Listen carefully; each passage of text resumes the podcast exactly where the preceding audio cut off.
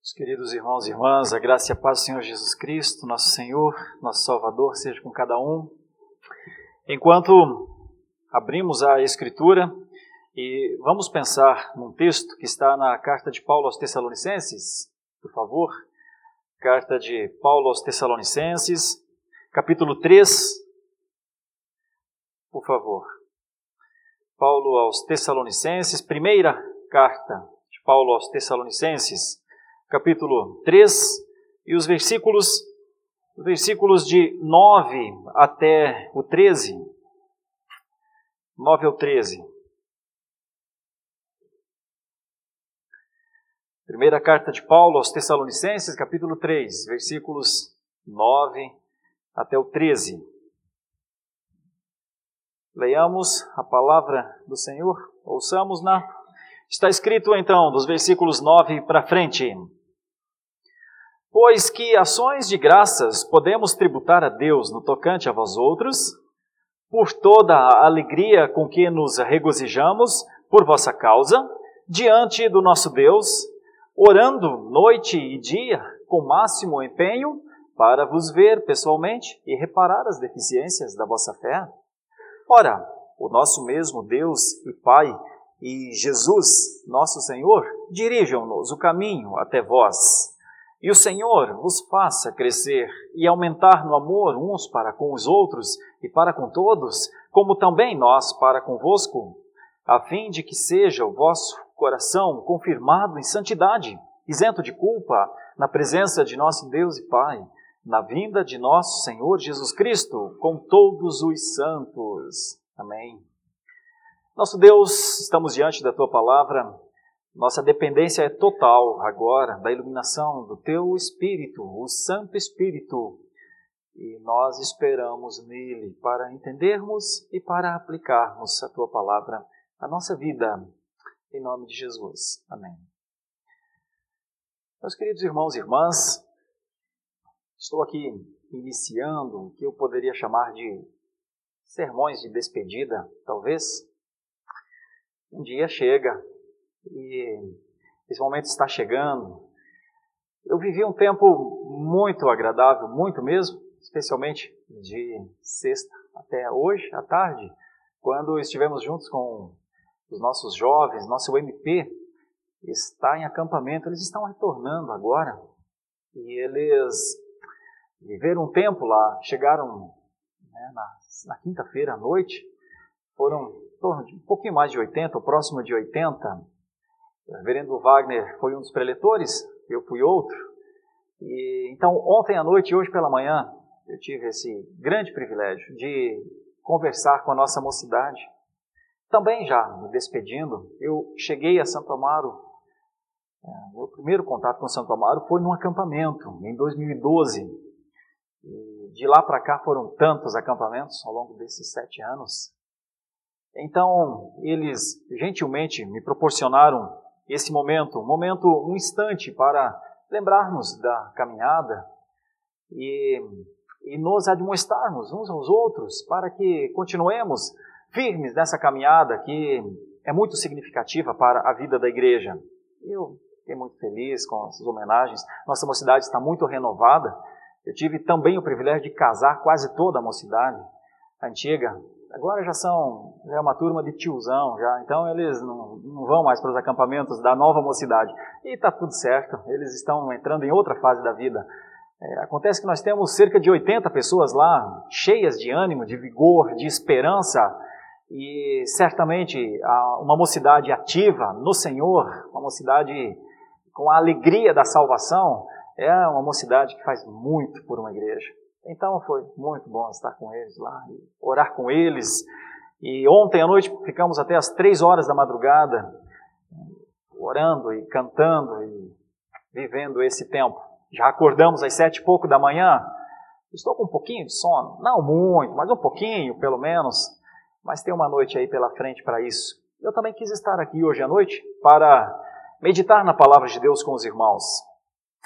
É, neste sentido, eu dou graças a Deus por ter vivido esse tempo com os irmãos com as irmãs. Começar minha gratidão ao conselho, minha gratidão à junta diaconal, Minha gratidão a todas as sociedades internas, minha gratidão aos irmãos e irmãs com quem nós convivemos, nos amamos em Cristo e fomos nos conhecendo.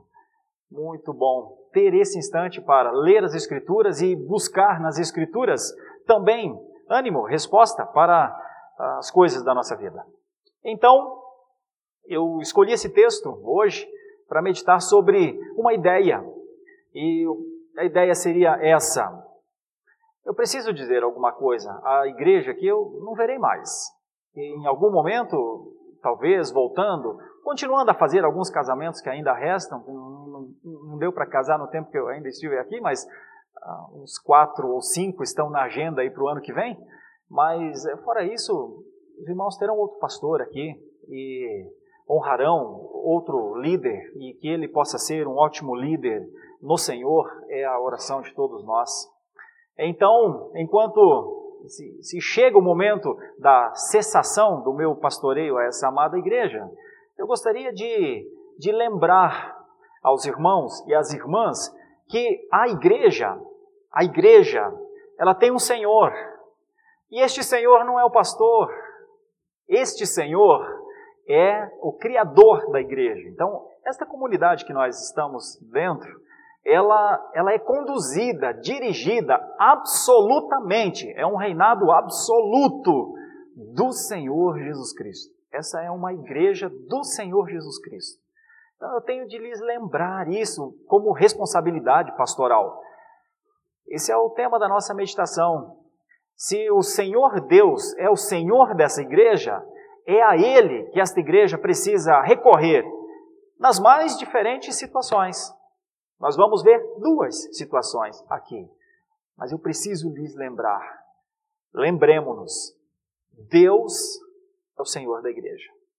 Deus Pai, Deus Filho, Deus Espírito Santo, a Trindade, ela, ela comanda a igreja do Senhor Jesus Cristo.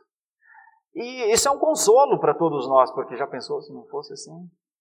Já pensou se nós não tivéssemos o Senhor neste propósito, se nós não confiássemos nos propósitos do Senhor, certamente nós nos debateríamos, nós nos debateríamos com o destino, nós nos debateríamos com as situações que não gostamos muito de viver. É, provavelmente nós veríamos as dificuldades hum, de maneira mais evidente é, quando passássemos por situações graves, como falávamos agora há pouco nas nossas orações, temos uma irmã passando por uma dificuldade de saúde, bem pontual, mas bem grave. Temos um irmãozinho nosso que nasceu e, está internado ainda e precisa das nossas orações. Temos nossos queridos irmãos idosos que vão, com o tempo, é, sofrendo e precisam dos cuidados. Nós temos aqueles pais que que não, não, não, não têm seus filhos com eles andando no Senhor e estão preocupados e, e quando voltam para as suas casas, é, encontram seus filhos distantes do Senhor. Normalmente, alguém distante do Senhor é alguém é, que causa grande preocupação a um pai, a uma, a uma mãe. Nós temos muitas dificuldades, muitos problemas. A quem recorreríamos? As nossas forças, as nossas condições, a nossa inteligência, ah, nós nos, nos desesperaríamos logo. Porque faríamos muito esforço por unidade, faríamos muito esforço por sermos coesos, estarmos juntos, mas só encontraríamos a limitação da nossa vida. Então, antes de confiar em nós mesmos, nós temos alguém para confiar: o Senhor da igreja, Confiemos no Senhor da igreja. Esse é o título da nossa meditação. Eu preciso lhes dizer isso. Confiemos no Senhor da igreja. Ele ama a sua igreja e ele faz tudo por ela. Confiemos no Senhor que estabeleceu-nos dentro da igreja. E nesse contato, nessa vida com o Senhor, temos de nos lembrar de duas coisas. São as duas subdivisões do nosso texto nessa noite. já que a ideia é confiar no Senhor, mas confiar de verdade no Senhor, confiar só no Senhor, eu vou destacar duas coisas.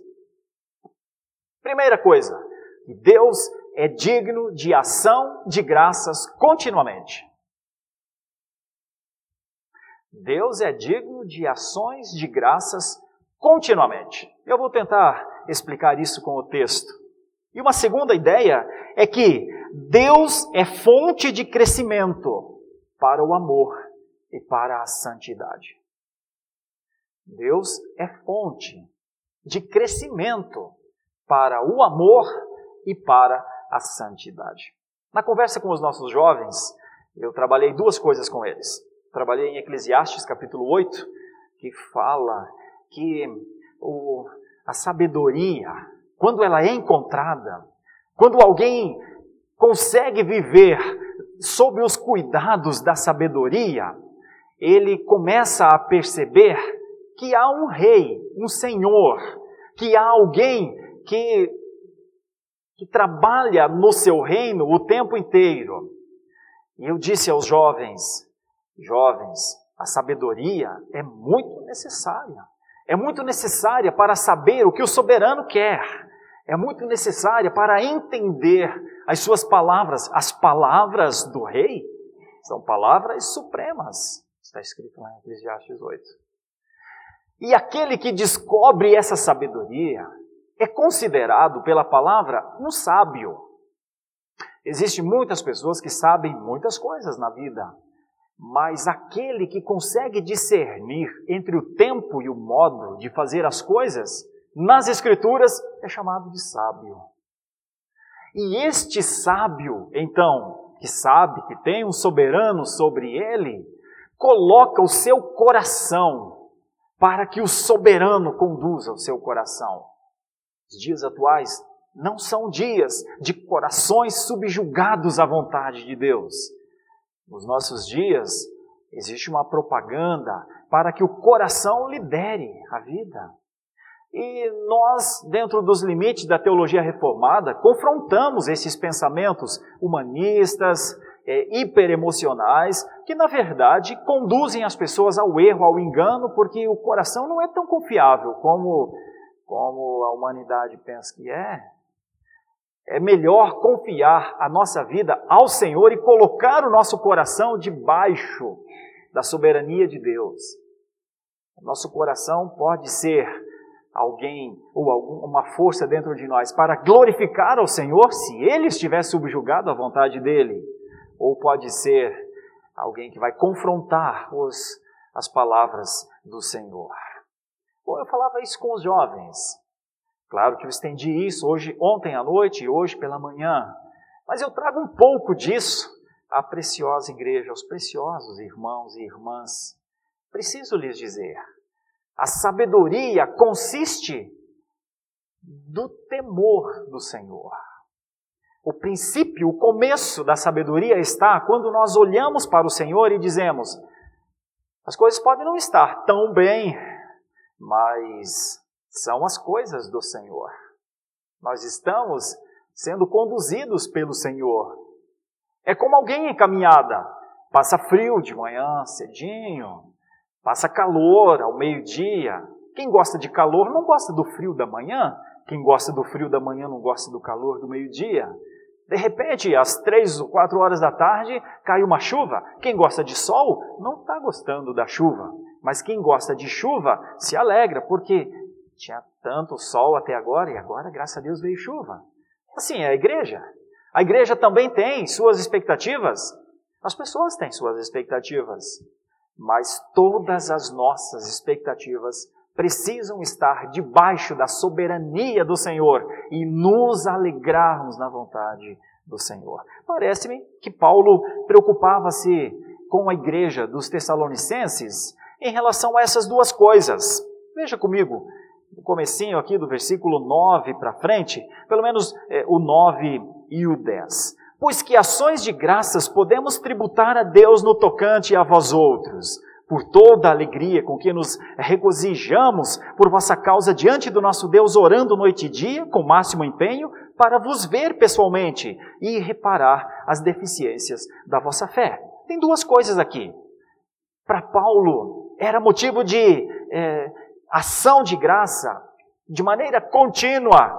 Duas coisas. Primeiro, primeiro, a alegria de Paulo, porque ele viu o progresso da fé nos Tessalonicenses. Paulo conhecera a fé algum tempo atrás, quando o Senhor Jesus Cristo eh, o chamou para si e o comissionou. Paulo passaria a viver dali para frente por fé. E viver por fé é um dos exercícios mais difíceis, porque viver por fé é caminhar do conhecido para o desconhecido sem ter ideia do que possa acontecer. Até porque viver por fé é abrir mão de uma, de uma, de uma é, tentativa de controlar o tempo, de controlar o amanhã.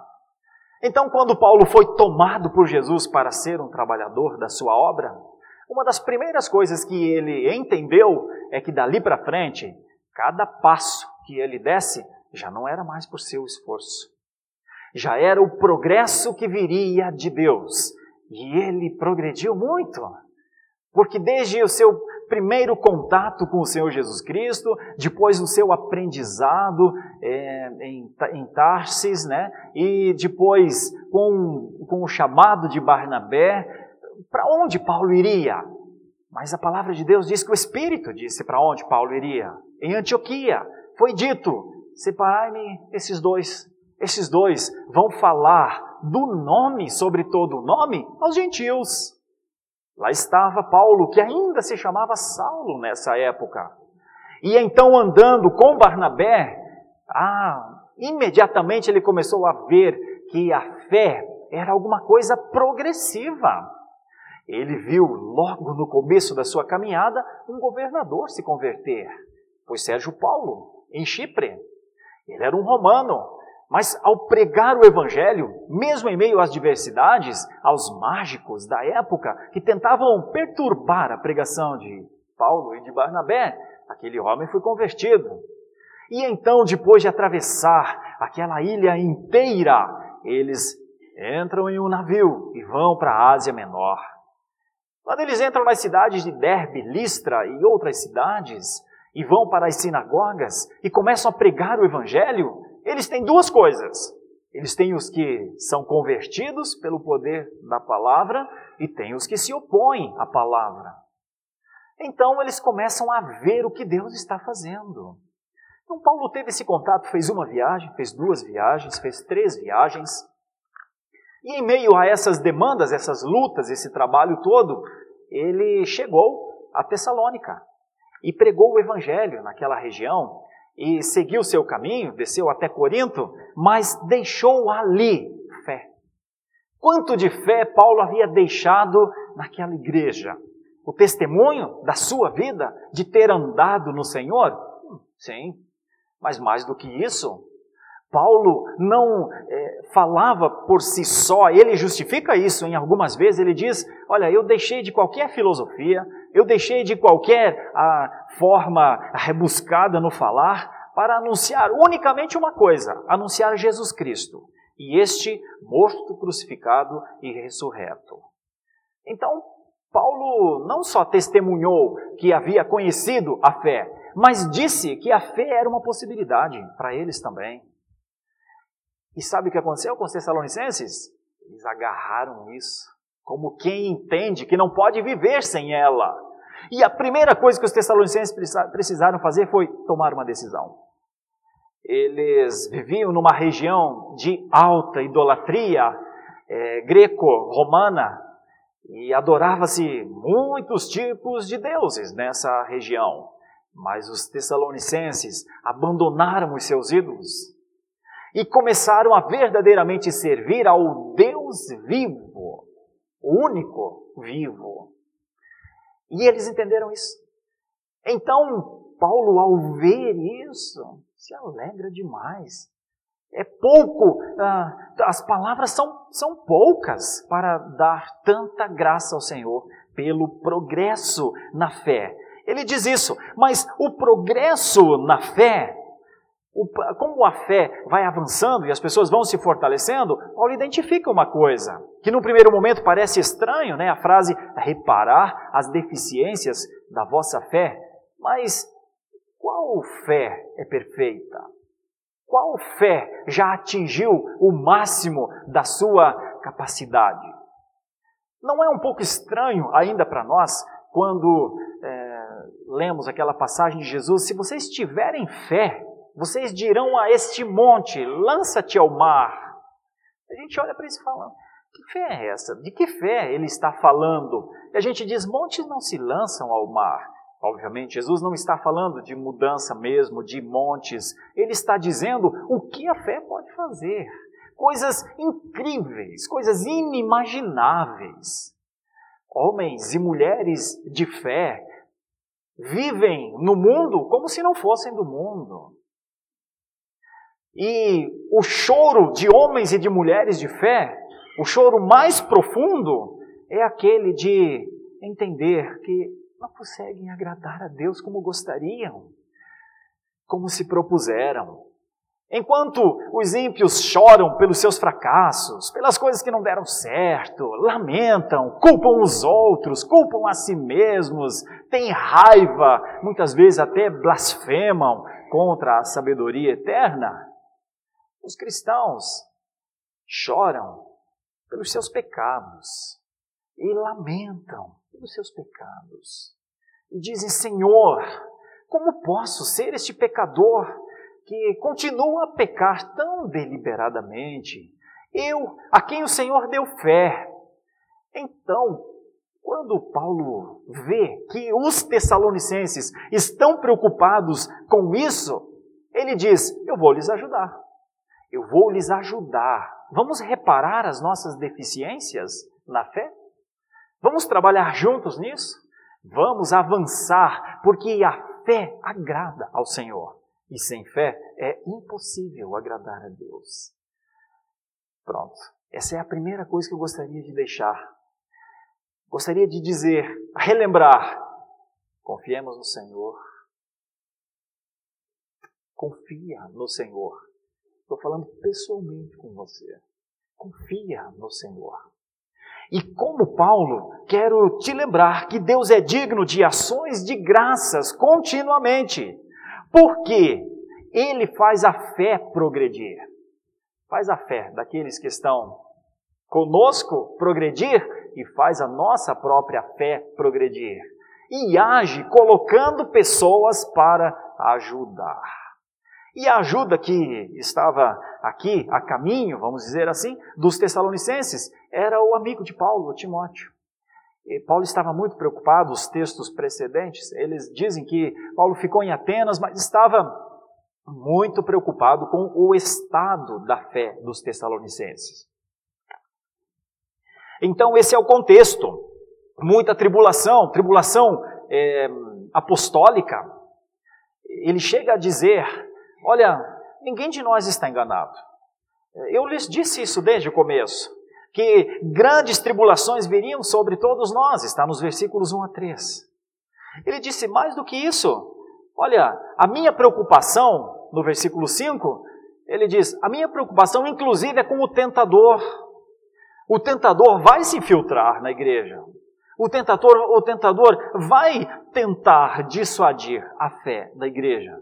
Estou muito preocupado. Os versículos 5 parecem mostrar ele mandou indagar o estado da fé deles, temendo que o tentador os provasse e o trabalho todo desenvolvido fosse inútil. Então veja que esse é o contexto, essa é a preocupação de Paulo.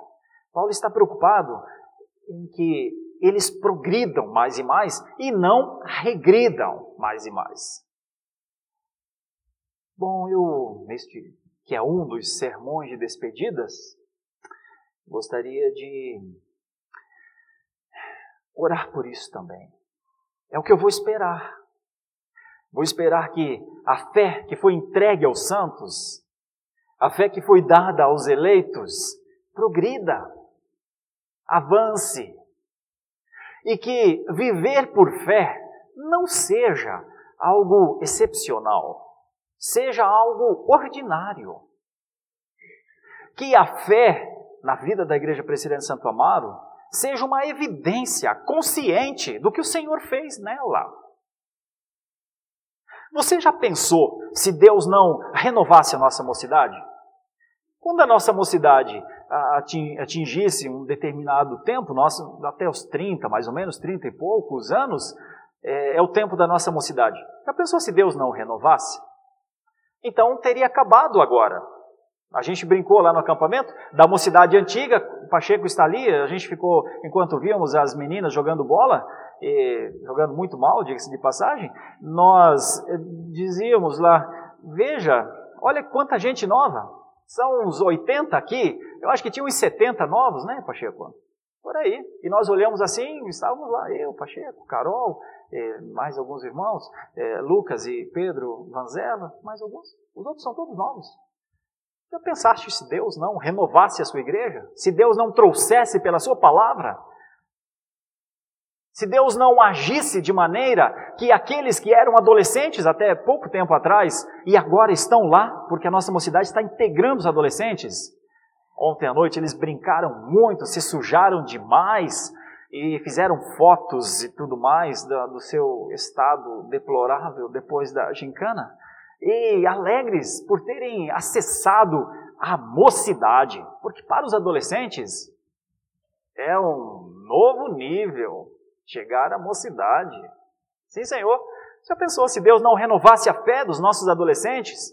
Se Deus não desse graça às nossas diretorias para trabalharem muito no extra acampamento? Bom, é assim que é. É assim que Deus opera. Você já pensou se Deus não renovasse a nossa SAF? Nós não teríamos as 117, 120, eu acho, assinaturas eh, da revista da SAF. Claro que não. Porque todos nós, naturalmente, vamos nos cansando e vamos deixando. Para quem a gente deixa as coisas? Se não for para alguém que Deus trouxe. Porque cada um faz o seu trabalho no seu tempo. Mas o Senhor Deus é aquele que renova tanto forças quanto gente. Eu me alegro muito nisso. E quero dizer aos irmãos: Deus é digno de ação de graças. Você já pensou, se o Senhor Deus, com a sua graça, não trouxesse domingo após domingo aqueles que vêm para ouvir a pregação da palavra? Já pensou se Deus não os trouxesse? Não haveria convertidos, nós ainda estaríamos com aquela parede antiga. A porta era muito bonita, é verdade, mas a parede um dia teve de ser removida. Por quê? Porque o Senhor, com a sua graça, faz a obra. Eu lhe digo isso aplicando. Você teme? Você duvida? Você não acredita? Acredite. Creia no Senhor, confie no Senhor você ainda terá muitos novos irmãos. Você conhecerá muitas outras pessoas que o Senhor trará para a sua família. A família do Senhor tem limite só na vontade de Deus. Só o Senhor dá limite à sua casa. Nós nunca sabemos quem serão os nossos novos irmãos. Nós nos alegramos muito nesse final de semana, conversando com muita gente sobre isso. Agradecendo a todos aqueles que têm trabalhado muito ao longo destes anos todos e nos alegrando com aqueles que têm chegado para servir a Deus, porque a palavra tem feito isso com eles. A palavra tem feito isso com você também? Você tem tido progresso na fé? Quem são as pessoas que têm cuidado de você, que têm reparado a sua fé? Porque Paulo, quando fala aos Tessalonicenses, ele diz isso nesses versículos. Ele está tão feliz, muito feliz, diz no versículo 9, ele nem sabe como tributar a Deus tanta alegria, né? Diante de Deus. Tanto é que ele diz que ele não para de orar. Qual seria o teor da oração de Paulo pelas, pelos Tessalonicenses? Não tenha dúvida, é de gratidão, é de muita gratidão, é regozijo mesmo, mas ao mesmo tempo ele diz: Mas ninguém é perfeito aqui. Todos nós precisamos crescer. A nossa fé precisa ser encorpada, a nossa fé precisa ser segura nas obras de Deus.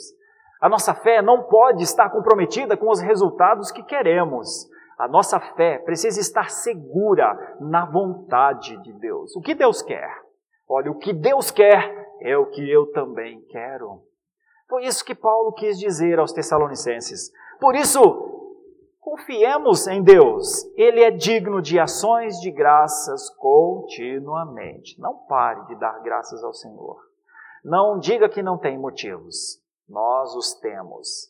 E se os temos, a nossa atitude mais sábia é: Senhor, santo é o teu nome, louvado seja o teu nome. Digamos isso uns aos outros, digamos isso quando as pessoas se achegarem por essas portas. Digamos: o Senhor tem feito grandes coisas entre nós. Estamos alegres, como disse o autor do Salmo 126.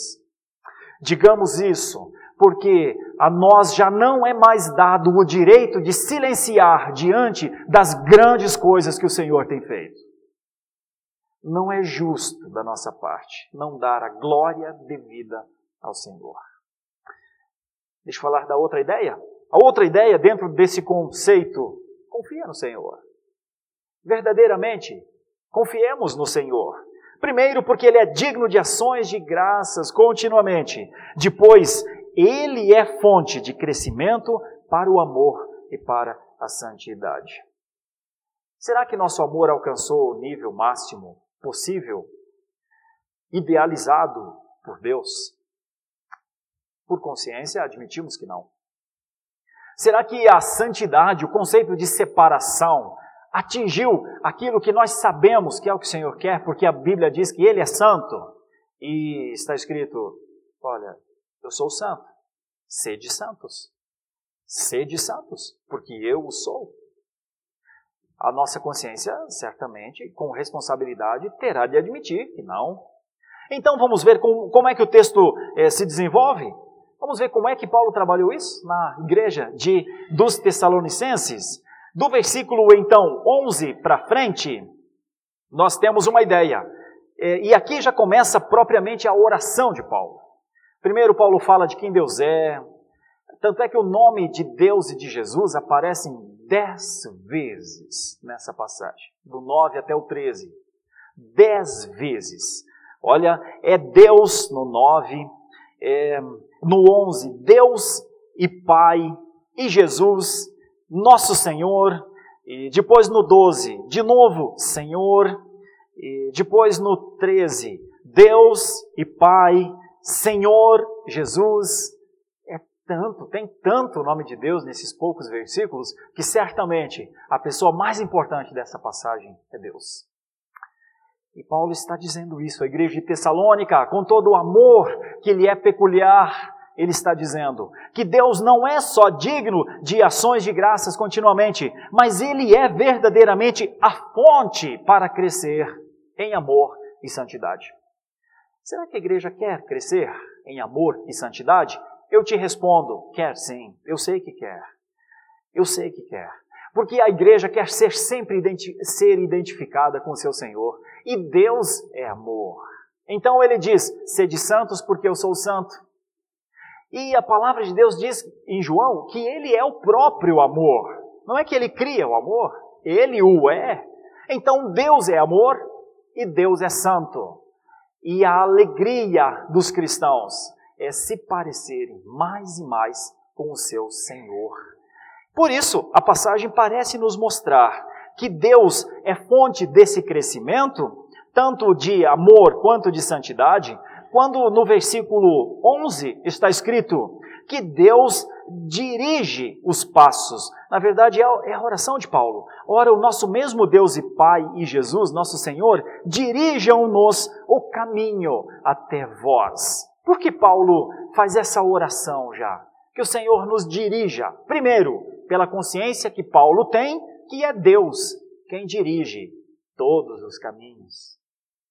Nós poderíamos olhar na história e ver, desde a saída do Egito, quem dirigiu o povo?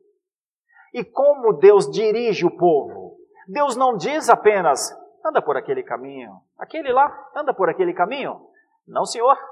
A nuvem guiava, a glória de Deus assistia, a presença de Deus acompanhava. Então Deus dirige caminhos, sim. Deus dirige passos, sim. E essa é a primeira consideração dessa fonte de crescimento em, e, e, em crescimento, de crescimento em amor e santidade. É que Deus manda a cavalaria de apoio. Não é fácil crescer sozinho, não é verdade? Os filhos não crescem sozinhos, eles crescem porque os pais alimentam, cuidam, protegem. Os filhos de Deus também crescem porque sempre tem alguém cuidando deles. Lá vem a cavalaria. Lá vem o apoio, lá vem a segurança que faltava, lá vem quem pode me ajudar. E Deus tem dado à igreja dele mais e mais homens e mulheres que, com a sua vida, com a sua dedicação, com as suas agendas, cuidam dos santos, dos eleitos. Olha ao redor. Veja quantos líderes surgiram nessa igreja. Veja quantos líderes nós temos nos pequenos grupos. Homens e mulheres que abrem suas casas, que ensinam a palavra, outros ensinam a palavra, outros levam as canções, outros cuidam para atender aqueles que de repente vêm um pouquinho, mas alterna e tal, vacila um pouco e tal. Olha o que temos de líderes nos nossos PGs cuidando dos eleitos. Se você ainda não faz parte de um PG, faça, porque você vai ser cuidado também. Você vai ser ajudado, orientado. Passos dirigem-se na sua direção e é Deus quem está fazendo isso. Essa é a oração de Paulo. Dirija os nossos passos até onde vocês estão, Senhor. Você pode acreditar. Deus o fez, não só com o povo na história, não só com Paulo em relação aos necessitados de Tessalônica, como a mim e a você. Deus tem sempre os, os, os seus servos cuidando dos eleitos. Você é um eleito? Você entende que vive na fé? Tenha certeza. Você não é autossuficiente. E erra se pensa que é. Nenhum de nós é. Nós somos fortalecidos pela presença dos nossos irmãos, pelo trabalho dos nossos irmãos, pela fé que eles evidenciam. Nós precisamos andar do lado de gente que tem fé, de gente que a gente vê que o que eles pensam, o que eles falam e o que eles fazem é proveniente da graça de Deus. Por isso a igreja não é um lugar que a gente sai de casa sem ter contato com ninguém da igreja mesmo. E vai para um lugar e ouve a palavra, depois volta para nossa casa isolado e diz: Não, mas eu, eu faço parte dessa igreja. Quem age assim perde um pouco do que a comunhão dos santos pode proporcionar. E normalmente tem muita dificuldade de relacionamento, inclusive. Normalmente. Então, a orientação de Paulo é, Senhor, ou a palavra de Paulo, a maneira de Paulo entender que Deus é fonte de crescimento, de amor e de santidade, é que ele sabe que Deus o levará. Se não leva pessoalmente, mas leva a sua palavra. Levou a carta para eles ouvirem. Uma outra ideia eh, dentro desse contexto maior, de que Deus é fonte de crescimento para amor e santidade, é que Paulo, na sua oração, Olha a oração de Paulo. Ele gostaria que fosse confirmado o coração dos Tessalonicenses. Paulo usa essa palavra algumas vezes, na verdade, Lucas usa, quando conta a trajetória de Paulo em Atos. Na segunda viagem missionária de Paulo, o motivo foi confirmar o coração dos escolhidos, das igrejas. A primeira viagem missionária foi altamente evangelística as igrejas foram plantadas, a liderança foi instituída, e então, quando surge a segunda viagem missionária, o objetivo é confirmar confirmar aqueles que haviam recebido a graça de serem chamados de filhos de Deus. Então, essa palavra confirmar está sempre no vocabulário é, de Paulo, na vida de Paulo. E agora ele ora pelos Tessalonicenses para que, se, que o coração deles seja confirmado isso está aqui no versículo é, 12, né? E o Senhor vos faça crescer e aumentar no amor uns para com os outros e para com todos, como também nós para convosco. E no 13, a fim de que seja o vosso coração confirmado, reafirmado, seguro, como quem é, é, finca um esteio no chão para segurar uma casa. Assim, Paulo esperava que o coração não fosse é, é, motivado por volúpias, para que o coração não fosse não fosse jogado de um lado para o outro, como uma folha bate no, como, como o vento bate numa folha e a folha é, vai para qualquer lado. O coração dos Tessalonicenses não poderia, o destino do coração dos Tessalonicenses não poderia ser qualquer lado. Teria de ser a santidade e o amor. Teria de ser conhecer mais e mais o amor de Deus e a santidade dele. Veja a beleza disso, a beleza dessa oração, né? A esperança de Paulo então era para que eles tivessem um aumento, um crescimento é, no amor uns para com os outros. Note a diferença do amor bíblico para o amor secular. No amor secular, é, o, o, a fonte, vamos dizer assim, é a pessoa que ama na, na, no conceito secular, todos querem ser amados. Mas no conceito bíblico, todos devem amar aos outros. Porque o amor visa o bem do próximo. O amor não visa o bem de quem tem amor. O amor visa o bem de quem precisa de amor. Por isso, Paulo diz: Eu oro por isso. Eu oro por mais caridade entre vocês. Eu oro para que o amor de Deus seja manifestado nas ações de vocês, de uns para com os outros, na gentileza, no cuidado, no respeito, na atenção. Eu oro para que a, a palavra que eh, estará entre vocês seja de gratidão a Deus pelos seus grandes feitos e, ao mesmo tempo, um importar-se com o irmão. Então, a orientação de Paulo parece ser essa: é, o coração deles é, deveria ser confirmado nessa, nessa ideia, em amor, em santidade. Deus é a fonte desse crescimento. Talvez é, mais duas coisas aqui que são importantes, né? É, também está no texto, dentro da ideia de que Deus é a fonte de crescimento para o amor e para a santidade, Deus não só dirige os passos de Paulo até os Tessalonicenses, Deus não é, só confirma o coração dos Tessalonicenses, mas Deus prepara os eleitos para a vinda, a segunda vinda do Senhor Jesus Cristo. Veja a oração de Paulo. Paulo quer vê-los com um coração confirmado em santidade e amor. Sabem por quê? Porque Cristo está voltando. Já pensou? Cristo voltar e não encontrar o amor de Deus e a santidade de Deus na igreja dele? Já pensou? Vê a preocupação de Paulo então? Só que Paulo sabe que Deus é a fonte desse crescimento. E Paulo fala isso a eles então. Preparem-se, Cristo está voltando, está aqui no versículo 13, no final, a fim de que seja o vosso coração confirmado em santidade, isento de culpa, na presença de nosso Deus e Pai, na vinda de nosso Senhor Jesus Cristo, com todos os seus santos. Que é o conjunto de eleitos de Deus, que é o limite da família de Deus, que nós não sabemos, porque esse número só Deus sabe. Confiemos em Deus.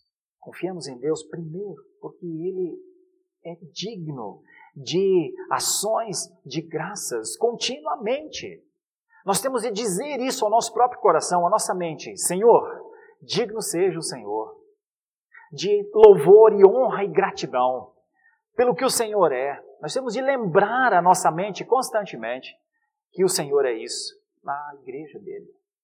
E depois, se talvez tenhamos fragilidades não só de fé, como é a, como está aqui relatado na primeira parte, mas também tenhamos deficiências em amor e santidade. Veja, fé, amor e santidade. São as três preocupações de Paulo com a igreja dos Tessalonicenses. Então nós temos de lembrar onde está a fonte possível para esse crescimento. Ela não está em nós. Ela não está na nossa condição. Nenhum de nós se tornará mais amoroso e mais santo por esforços próprios. É um erro. Não precisa errar, porque a palavra lhe previne. Não aposte nisso. Creia em outra coisa. Creia que o Senhor ama a sua igreja, você faz parte da sua igreja, e Ele está lhe dando a condição de ser mais caridoso. E Ele está lhe dando a condição de amar verdadeiramente mais.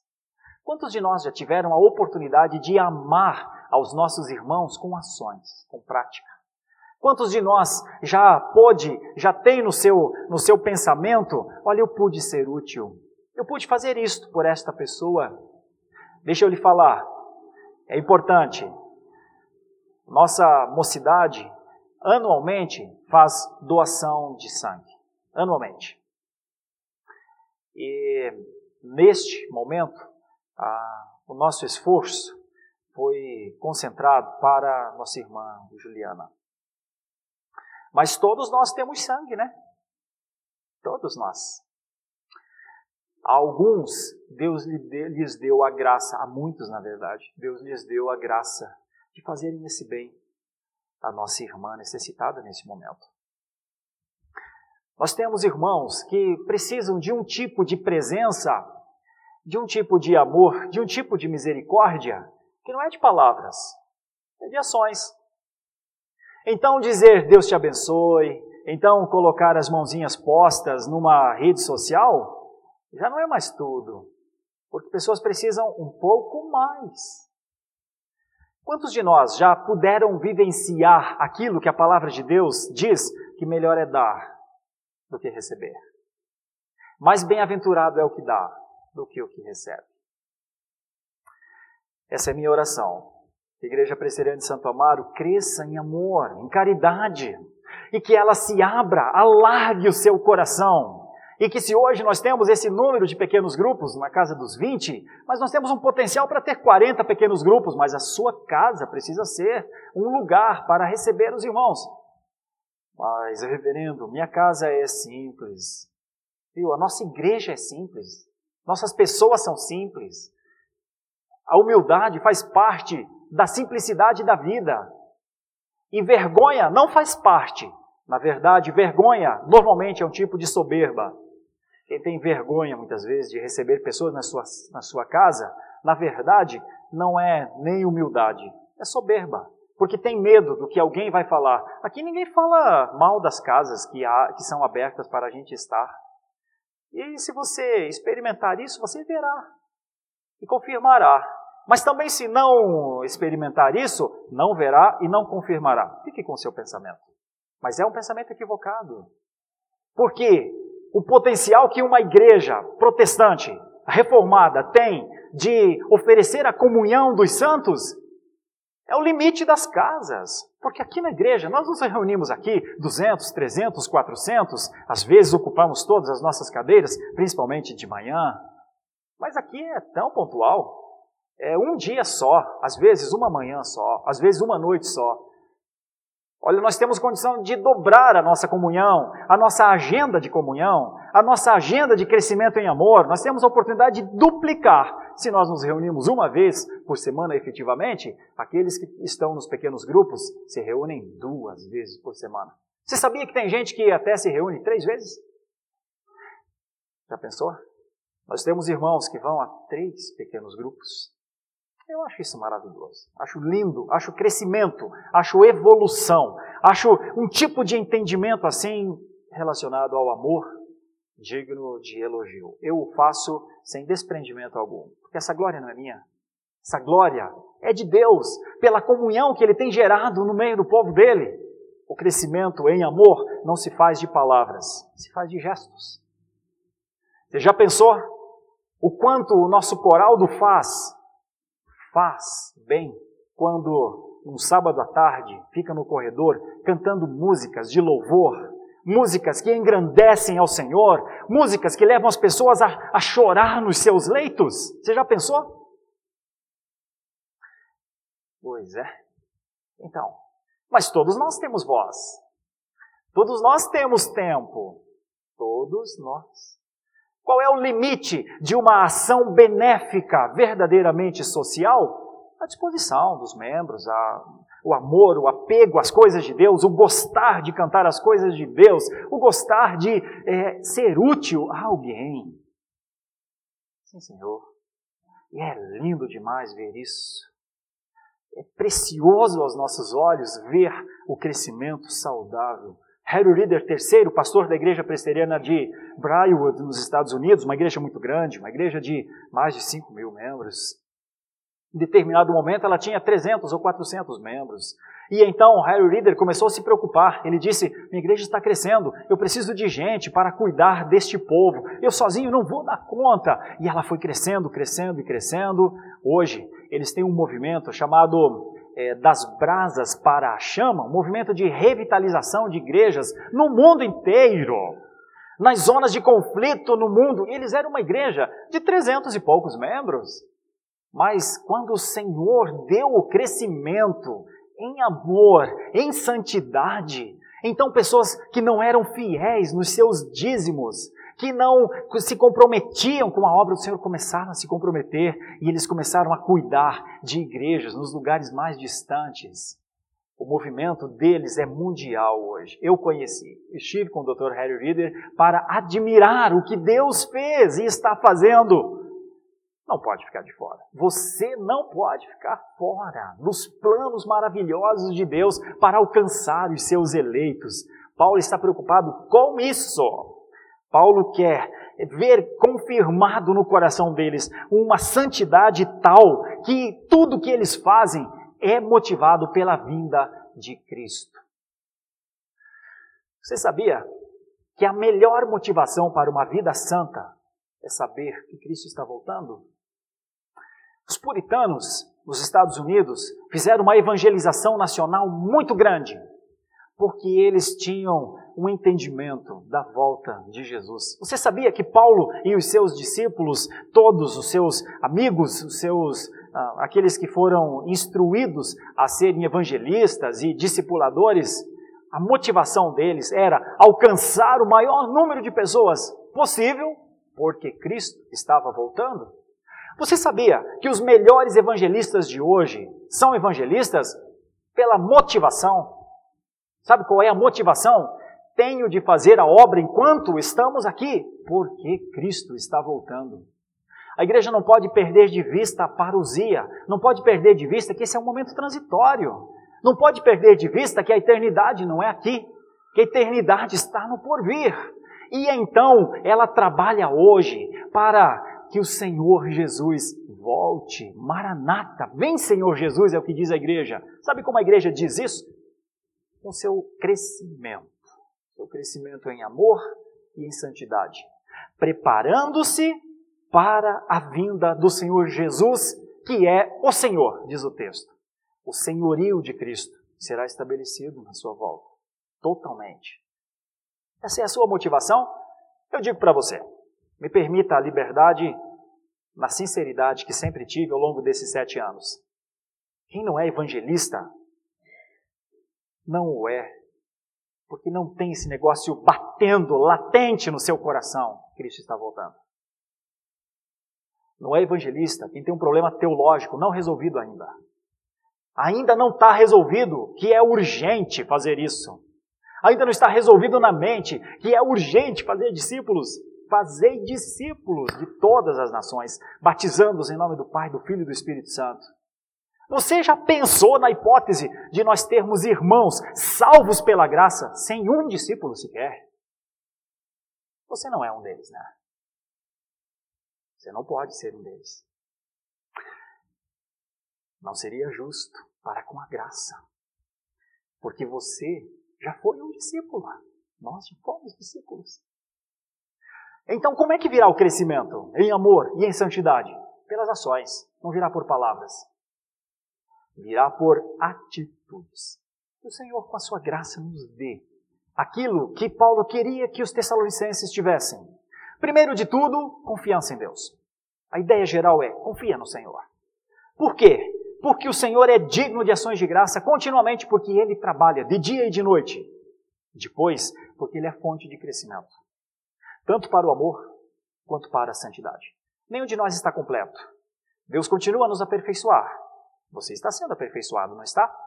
Não está estagnado na fé. Está? Não. Para a glória do Senhor, não podemos estacionar, porque nós somos para o movimento. Que Deus continue a nos movimentar para a glória, continue a nos levar. E se houver entre nós algum caído, alguém que não está conseguindo caminhar e levar outras pessoas, que haja humildade para pedir ajuda, provavelmente sempre há alguém do lado que pode fazer isso por você. Deus faz isso. Deus deu Paulo para os Tessalonicenses e deu muitos outros irmãos, Timóteo e muitos outros. Certamente Deus dará para a sua fé um auxílio. Ame o crescimento de Deus. Só que o crescimento de Deus é mudança de status continuamente. Então aquele que não fez um discípulo agora será um discipulador. Então aquele que não evangelizou ninguém, porque não estava assim, não estava muito claro que Cristo realmente está voltando, eu estou dizendo aqui agora, ele está voltando, porque a palavra de Deus diz que ele está voltando. E se você tem o privilégio e a oportunidade de fazer isso, faça logo, faça já. Não estacione naquele lugar que não é para você ficar. O Senhor nos encontrará no estado das nossas persistências, da nossa perseverança, da maneira como nos distanciamos da imoralidade do mundo e moralmente aceitamos os desígnios de Deus e amamos a Sua vontade. A Sua vontade é Cristo voltar e Ele voltará. Você não pode se surpreender com a volta de Cristo, porque é promessa. Você não pode se dar de, de susto assim, tipo, Ele vai voltar mesmo? Você não precisa ter essa dúvida. Ao crer nos desígnios de Deus, isso está dentro dos desígnios de Deus. Creiamos juntos. Oremos. Nosso Deus e nosso Pai, diante da tua palavra, que sempre trabalha em nós, estamos. Senhor, chamados a confiar, eu e meus irmãos, porque o Senhor é digno de receber a honra e a glória e o louvor continuamente, não só aqui no momento de culto, continuamente, lá na nossa casa, lá na nossa vida, com as pessoas que estão do nosso lado, é digno de ouvir um hino de louvor dos nossos lábios. Não ouvir murmurações, tanto para com o Senhor quanto para com os outros, mas honra e dignidade ao Senhor. Nossos filhos precisam ouvir dos nossos lábios que o Senhor é grande, precisam ouvir dos nossos lábios que o Senhor é digno de ações de graças. E prestar essas ações de graças é o tributo da fé, porque nós dizemos a nós mesmos, aos que estão próximos de nós, grande é o Senhor dos exércitos, ele tem feito maravilhas. Nossos filhos precisam conhecer este Deus, o Deus da segurança, em meio aos dilemas das suas idades, eles precisam confiar ao Senhor. Pecadores vão ao Senhor para ter seus pecados perdoados. Nossos filhos precisam ver isso na nossa vida, não só por nossa fala, mas pela segurança, a segurança que o Senhor nos deu. Obrigado, Senhor, pelo que o Senhor já tem dado aos pais para que continuem a educar os seus filhos na fé. Senhor Deus, nós também te louvamos porque é uma fonte inesgotável. O Senhor faz com que haja crescimento, mais amor, mais santidade. Não o mesmo de ontem. Hoje é um novo dia que o Senhor fez e nos deu. Obrigado por este domingo. Obrigado por aqueles jovens que acabaram de chegar. Já estou vendo aqui jovens aqui, Senhor, Obrigado, Senhor, por aquelas, aquela, aquelas irmãs, aqueles irmãos que têm trabalhado arduamente para o crescimento do teu nome neste lugar. Essa igreja é um farol neste lugar, precisa ter uma luz forte, uma luz alta, que certamente é, demonstrará que aqui se adora ao Senhor. Não há espaço para honrarias pessoais, nada. Ninguém é nada aqui, a começar pelo seu pastor neste lugar. Ninguém é nada. E ninguém nunca será nada. O Senhor é tudo em todos. Senhor, derruba aqueles nossos pensamentos que muitas vezes parecem não perceber a soberania, a majestade do Senhor. Conserta nosso jeito de pensar na glória. Ajuda-nos, Senhor, fortalece-nos com a oportunidade que temos para que nós mesmos vejamos o nosso crescimento. Crescimento em amor, em atos, crescimento em santidade, em adoração. Assim nós oramos. O Senhor sabe que eu particularmente vou orar por isso e esperar as boas notícias dos meus irmãos em franco crescimento de amor e de santidade. Nossa oração, em nome de Jesus, com o perdão dos nossos pecados. Amém.